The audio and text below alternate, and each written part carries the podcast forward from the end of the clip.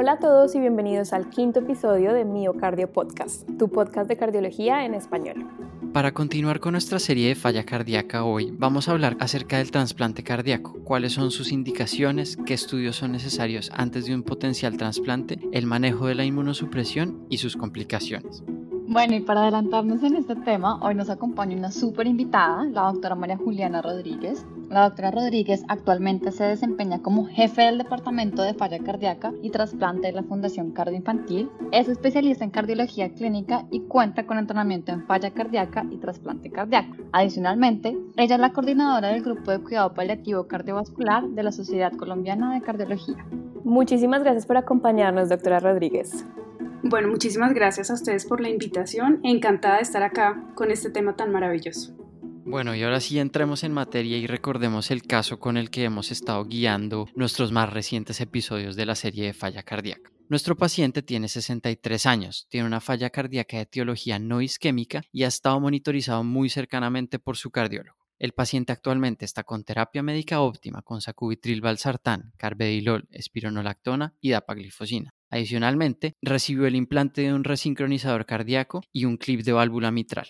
Nuestro paciente, a pesar de estos, continúa con síntomas que clasificamos como NIHA 4. Al examen físico, continúa con estertores pulmonares leves e ingurgitación yugular. Su ecocardiograma muestra una fracción de eyección del 25% con dilatación biventricular e insuficiencia tricuspidia moderada. Dada la progresión de su falla cardíaca, su cardiólogo ya ha empezado la evaluación para terapias avanzadas y el señor Rodríguez hizo una prueba cardiopulmonar de ejercicio que demostró un consumo máximo de oxígeno de 10 mililitros kilo minuto. Su cateterismo derecho mostró una presión pulmonar sistólica de 30 con una resistencia vascular pulmonar de 2 unidades.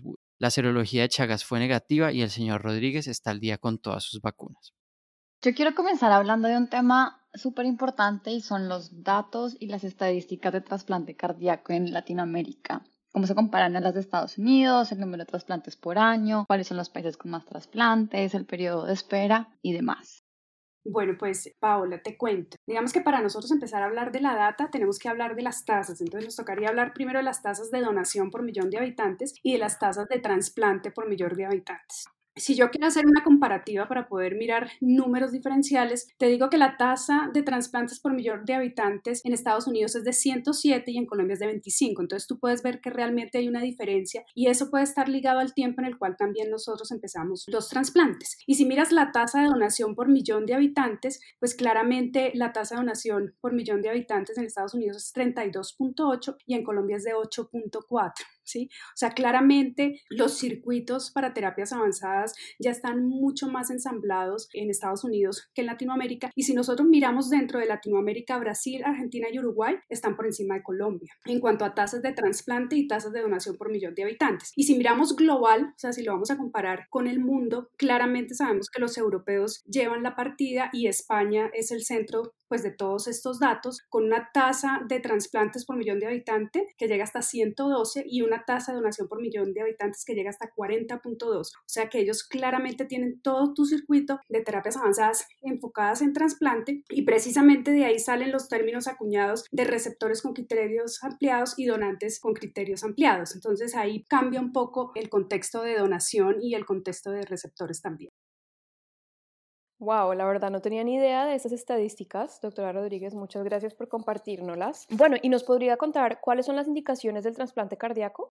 Bueno, las indicaciones del trasplante cardíaco básicamente eh, es tener un paciente con falla cardíaca avanzada y que esta falla cardíaca avanzada no sea reversible. Entonces, en el contexto de agudizaciones tenemos aquellos pacientes que hacen shock cardiogénico, que requieren soporte inotrópico o soporte mecánico y que los tenemos en el contexto de no reversibilidad y que definitivamente necesitan una terapia avanzada. O aquellos pacientes que no estando dentro del circuito de hospitalización son pacientes ambulatorios, pero que hemos visto que su sintomatología, si la clasificamos por la New York Heart Association, es 4 y que claramente están con terapia médica óptima y que definitivamente no hemos podido solucionarle sus síntomas o pacientes isquémicos que tienen síntomas persistentes o pacientes que hacen arritmias ventriculares, lo que nosotros llamamos tormentas arrítmicas, o aquellos pacientes que no tienen disfunción ventricular izquierda, pero que tienen una miocardiopatía que puede condicionar alteración de la funcionalidad, teniendo en cuenta funcionalidad como consumo de oxígeno medio por debajo de 12 o 14,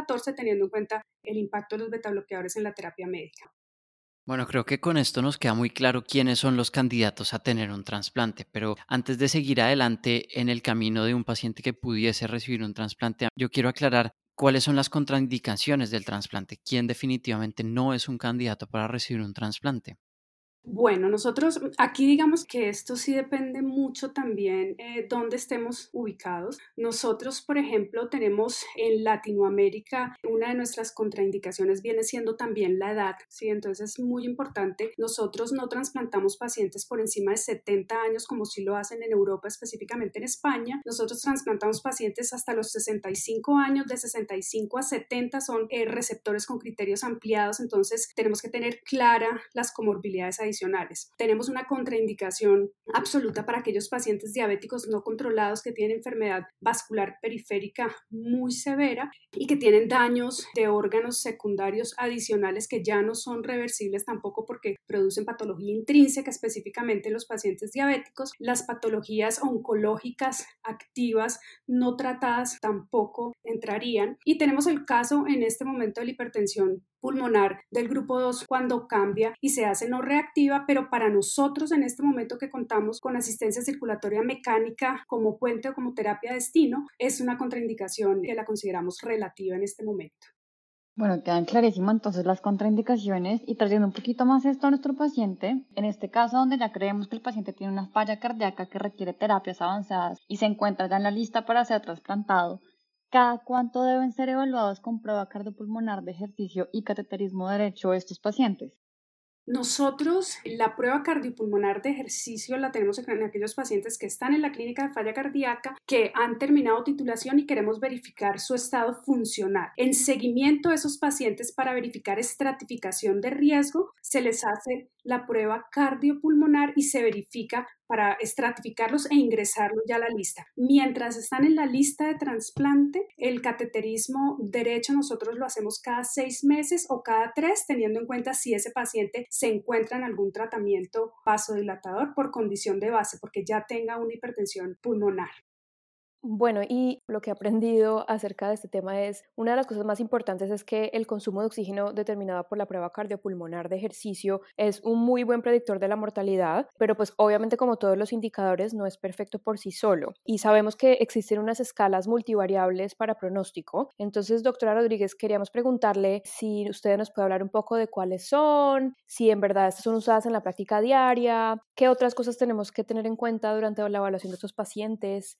Bueno, bueno, nosotros sí utilizamos las escalas, nosotros utilizamos específicamente el Seattle Heart Failure Model, a veces utilizamos el MAGIC, también utilizamos el Heart Failure Survival Score. Algunos de esos problemas es la población sobre la cual están estos datos que de pronto nos deja por fuera alguna población de insuficiencia cardíaca, pero como es el contexto de estos pacientes para pasar a una terapia avanzada, si uno la compara con otros marcadores muy importantes de pronóstico como el consumo o como el péptido natriurético, si ustedes miran la curva ROC, realmente tiene muy buena discriminación de riesgo para estos pacientes de insuficiencia cardíaca. Entonces, ¿cuál utilizamos más? El Seattle Heart Failure Model. Con ese realmente nos sentimos un poco más cómodos porque cuando ustedes miran incluye más población avanzada y entonces de pronto la estratifica mucho mejor. Listo, mil gracias por la explicación. Creo que quiero volver a nuestro paciente en este punto, teniendo en cuenta que todos los estudios le han salido bien. Nuestro paciente ya hizo su prueba cardiopulmonar y salió con un consumo de 10 mililitros kilo minuto, que está por debajo de los 12 o los 14 que mencionó, y adicionalmente ha tenido su tamizaje para malignidad y tiene todas sus vacunas al día. Entonces, digamos que este paciente estaría listo para ser puesto en la lista de espera para el trasplante. ¿Nos puede aclarar, doctora, cómo funciona en general la lista de espera para estos pacientes? Bueno, nosotros en Colombia, a través del Instituto Nacional de Salud y la red de trasplantes, tenemos una clasificación por la cual nosotros podemos decir si nuestro paciente es una urgencia cero o no es una urgencia cero o es un paciente electivo. Dentro de las urgencias cero hay un estadiaje en el cual nos hablan de soporte con dos o más medicamentos a dosis intermedias alta, de soporte con dos medicamentos a dosis intermedia, de soporte por más de 48 horas a dosis intermedia o de soporte por más de 7 días a dosis intermedia media para que nosotros podamos estratificar esos pacientes entre 0A y 0B. aquellos pacientes, incluyendo en los grupos de 0B, aquellos pacientes que se encuentran con inotropía intermitente, que nosotros en Latinoamérica como en Europa la utilizamos con levosimendan, sensibilizadores de calcio, para que estos pacientes puedan tener acceso incluso a hacer urgencias 0B. Las urgencias 0A, que son las que tienen mayor prioridad a nivel nacional, son aquellos pacientes que están soportados, que tienen balón o aquellos pacientes que están soportados que llegan a ECMO. Esos son los que tienen prioridad máxima dentro de la lista de trasplante. Y el resto de pacientes, que son aquellos pacientes que nosotros catalogamos como los selectivos, son aquellos pacientes que nosotros clasificamos como un Intermax 3 o 4 que ya tienen criterios de refractariedad que se encuentran en la lista de trasplantes. Pero todo se hace a través del Instituto Nacional de Salud y a través del Red Data, que es la plataforma donde nosotros colocamos todas esas variables y el sistema nos da la clasificación por estadios para poderlo enlistar. Perfecto. ¿Y hay un tiempo estimado de espera para el trasplante de cada uno de estos listados? Pues mira, nosotros en Colombia, a pesar de que nuestra tasa de donación por millón de habitantes, como ustedes lo vieron, no se compara nunca con la americana o con la europea, nuestra lista de trasplante se mueve bastante y nuestros donantes son muy diferentes a los grupos etarios que manejan en Estados Unidos y en Europa. Nuestros donantes son muy jóvenes. Entonces, probablemente nuestra lista de espera para un paciente que está en urgencia 0A no pasa más de unos 15 días y para un paciente que está en urgencia 0B máximo puede, si uno mira las estadísticas, por ejemplo, en los últimos dos años, unos 5 a 6 meses, aquellos pacientes que están en inotropía intermitente, para los selectivos nunca es más de 11 meses. Obviamente nosotros hasta hace 4 o 5 años entramos en la asistencia circulatoria mecánica como terapia destino inicialmente por el INVIMA, entonces eso nos detiene un poco porque nosotros inicialmente no teníamos el puente a trasplante y claramente nuestro sistema de salud es un sistema un poco más débil económicamente hablando, eso no nos deja por detrás, pero sí nos hace priorizar y tener mucho más claro la asistencia circulatoria mecánica para aquellos que tienen una contraindicación muy clara para el trasplante, que son los pacientes sensibilizados. De pronto los pacientes con hipertensión pulmonar utilizamos unas estrategias en hipertensión pulmonar y aquellos que definitivamente no los pasamos de pronto a este tipo de asistencia. El puente a trasplante solamente lo tenemos para aquellos pacientes que estando en dispositivo, que han sido dos casos de los 27 pacientes que se llevan en Colombia, en los cuales hay una infección del drive line y por este motivo pasan luego a la trasplante, pero claramente nuestro tiempo en espera es un poco menor al reportado globalmente. Gracias por todas esas aclaraciones. Yo quería hacer una pregunta acerca de los listados y el tiempo de espera. Tenemos claros los datos en Colombia, pero ¿esta lista funciona de manera similar en diferentes países? ¿Es algo que está estandarizado en todas partes o cada país tiene su forma específica de decidir? Esto lo pregunto pues para el resto de nuestros oyentes en el resto de Latinoamérica y en Estados Unidos.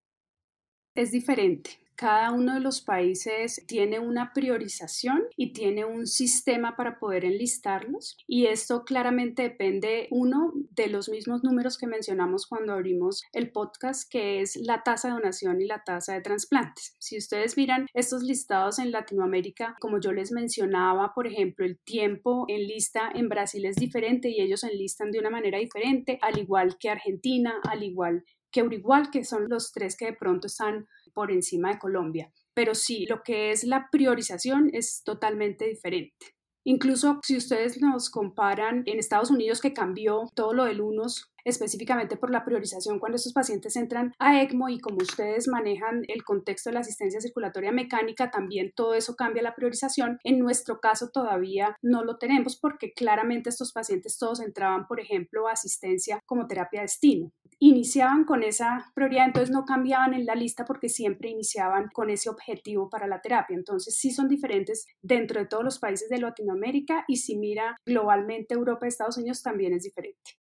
Súper interesante. Digamos que asumiendo que unos meses después de ser puesto en lista de espera nuestro paciente pudo ser trasplantado, a mí me gustaría conocer un poco, doctora Rodríguez, si nos podría explicar cuál es el proceso de trasplante desde la obtención del órgano hasta la implantación.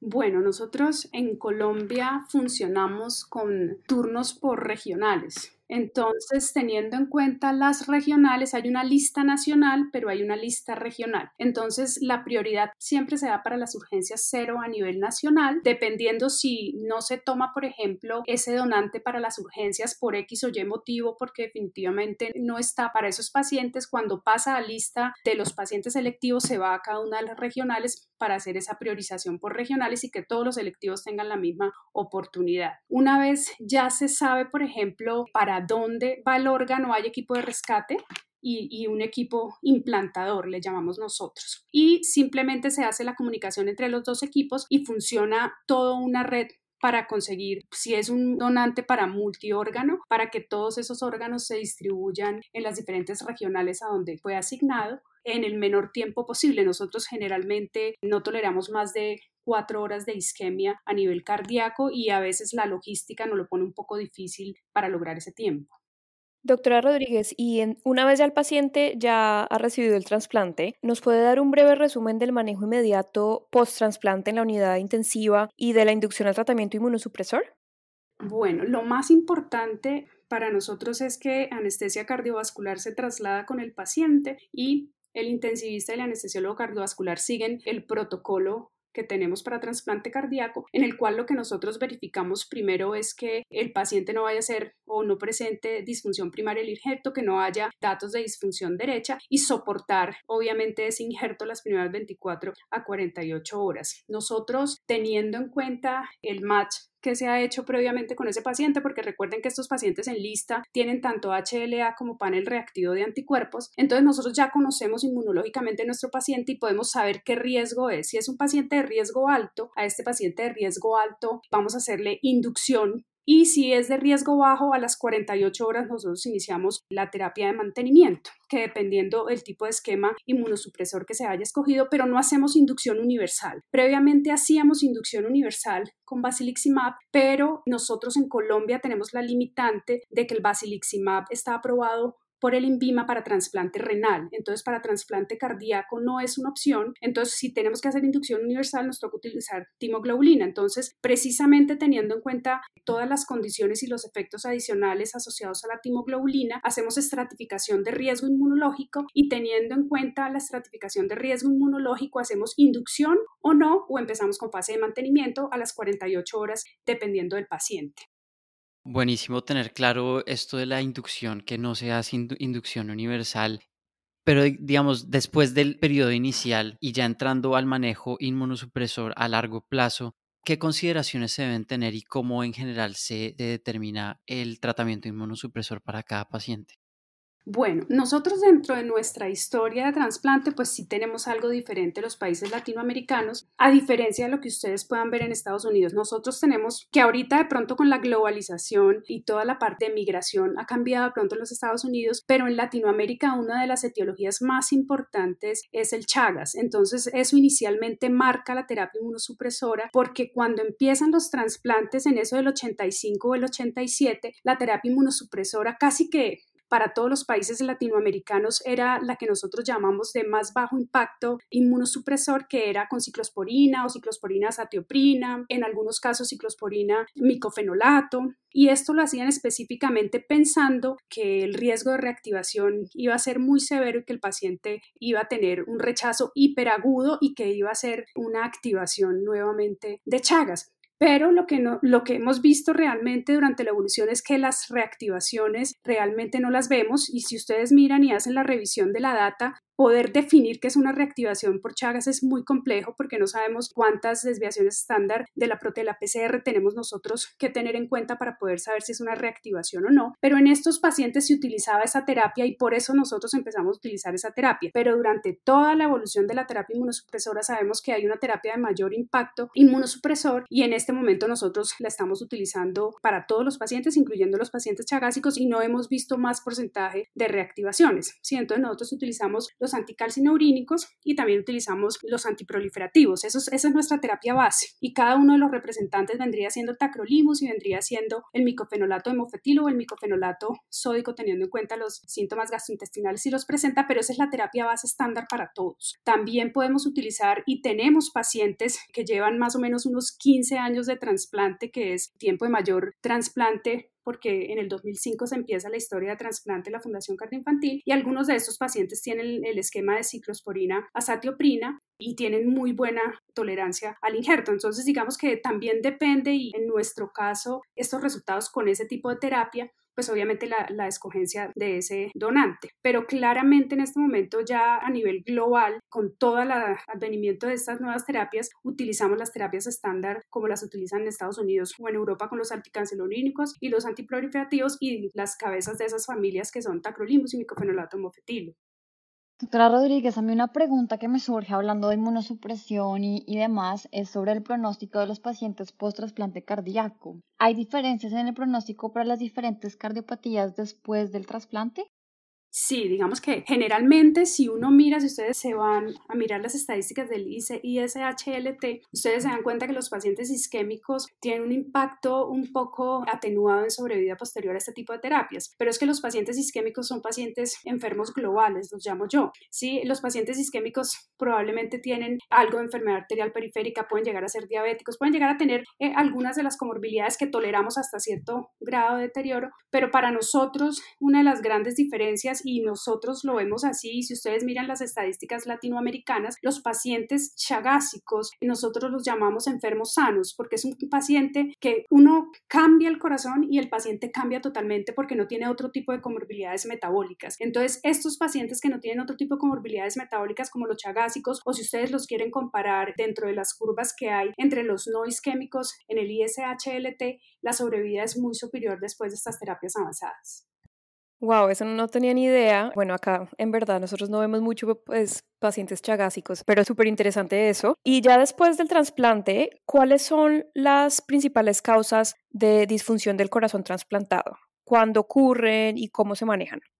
Bueno, digamos que las principales causas para que el órgano empiece a disfuncionar. Uno es que de pronto no hayamos hecho un match adecuado en este paciente y al mirar, por ejemplo, el cross match prospectivo nos demos cuenta que evidentemente hay una actividad inmunológica mucho mayor y que eso se vea reflejado en algún aumento de episodios de rechazo. Y esto puede obviamente deteriorar el injerto. Lo otro es que se presente la temida vasculopatía del injerto, que si ustedes van a mirar toda la historia de la vasculopatía del injerto no es muy clara la fisiopatología, se ha asociado de pronto con rechazo humoral en algunos de los pacientes o con algunos rechazos con algunas moléculas no detectadas por las técnicas que nosotros hacemos en inmunohistoquímica. Pero para nosotros de pronto el más, el más temido es la vasculopatía del injerto, lo vemos muy asociado a qué tan limítrofe es el donante y qué características metabólicas tenga el receptor. Por ejemplo, la diabetes es uno de los principales problemas en estos receptores porque sabemos que la vasculopatía del injerto se presenta mucho más temprano.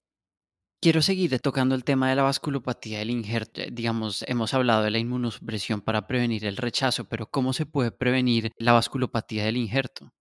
Pues digamos que lo más importante es que nuestros criterios para escogencia de donante sean ideales. Los donantes con criterios ampliados que nosotros acá en Colombia consideramos criterios ampliados un donante por encima de 40 años, pero si ustedes miran Europa, ellos tienen donantes mucho más añosos para receptores con criterios ampliados, que esto ya cambia la sobrevida e impacta en otro tipo de variables. En el contexto de nosotros, una de las cosas más importantes para vasculopatía del injerto definitivamente es el donante, definitivamente es el esquema inmunosupresor que yo utilice y el seguimiento en los protocolos de los grupos transplantadores. Que si hay algunas moléculas que impacten o no en la vasculopatía del injerto, ha habido durante el desarrollo de estas terapias avanzadas el pensar que las estatinas pudieran impactar de una manera positiva en la no presencia de vasculopatía y en algunos casos también el uso de antiagregación, pero realmente la evidencia no es sólida a favor para este desenlace, pero en algunos grupos se utilizan específicamente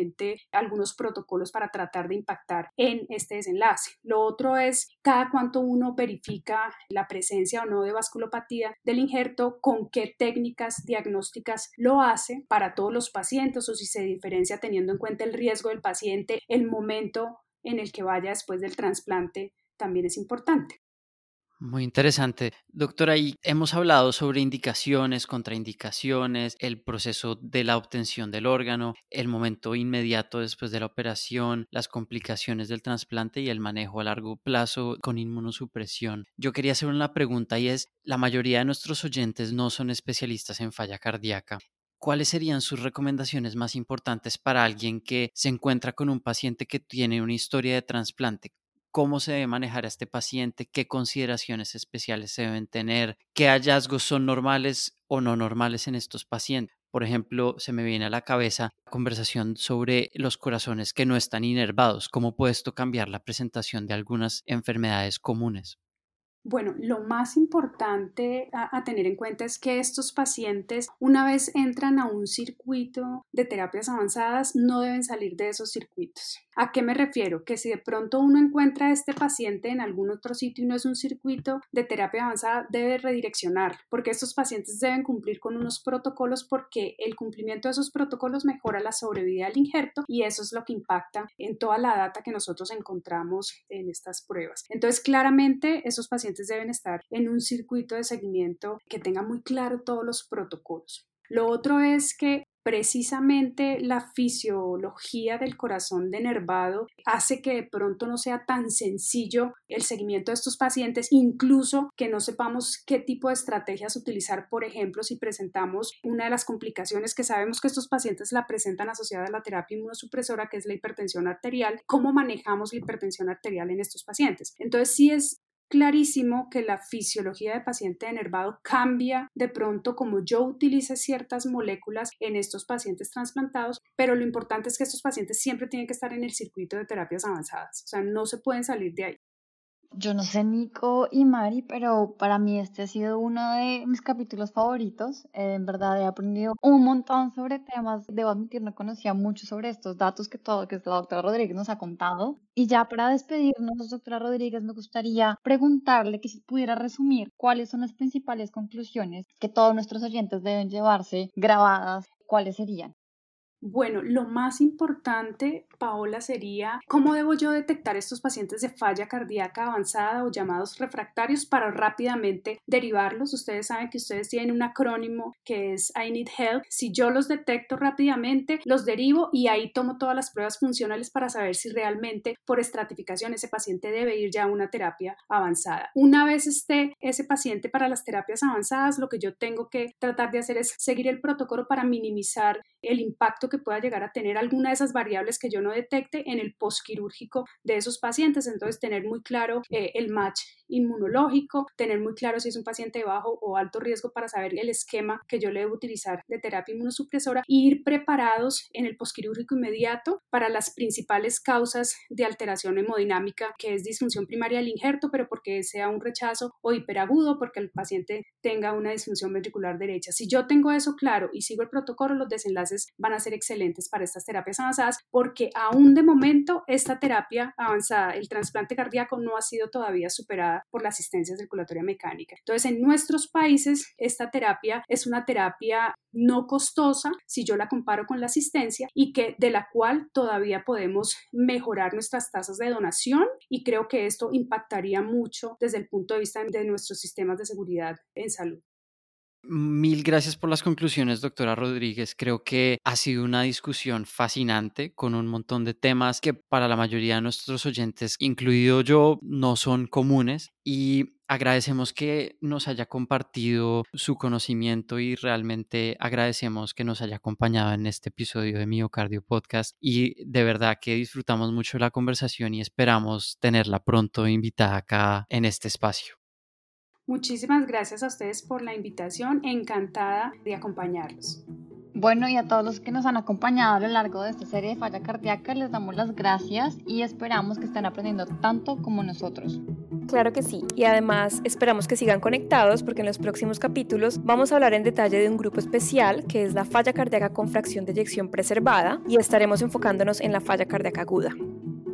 De acuerdo, Mari, esto cada vez se pone mejor. No se pierdan ningún episodio de Miocardio Podcast. Y para estar al tanto de la fecha de lanzamiento de los nuevos episodios, cuál va a ser el próximo invitado, síganos en nuestras redes sociales. Estamos en arroba miocardiopod en Twitter y Miocardio Podcast en Facebook e Instagram. Estamos leyendo y respondiendo a todos sus comentarios. Nos encanta que nos escriban, no duden en escribirnos y esperamos que con este primer capítulo del año 2021 todos hayan tenido unas felices fiestas y tengan un año 2021 muy exitoso. Nos despedimos por ahora, pero recuerden que Miocardio Podcast es tu podcast de cardiología en español. Chao.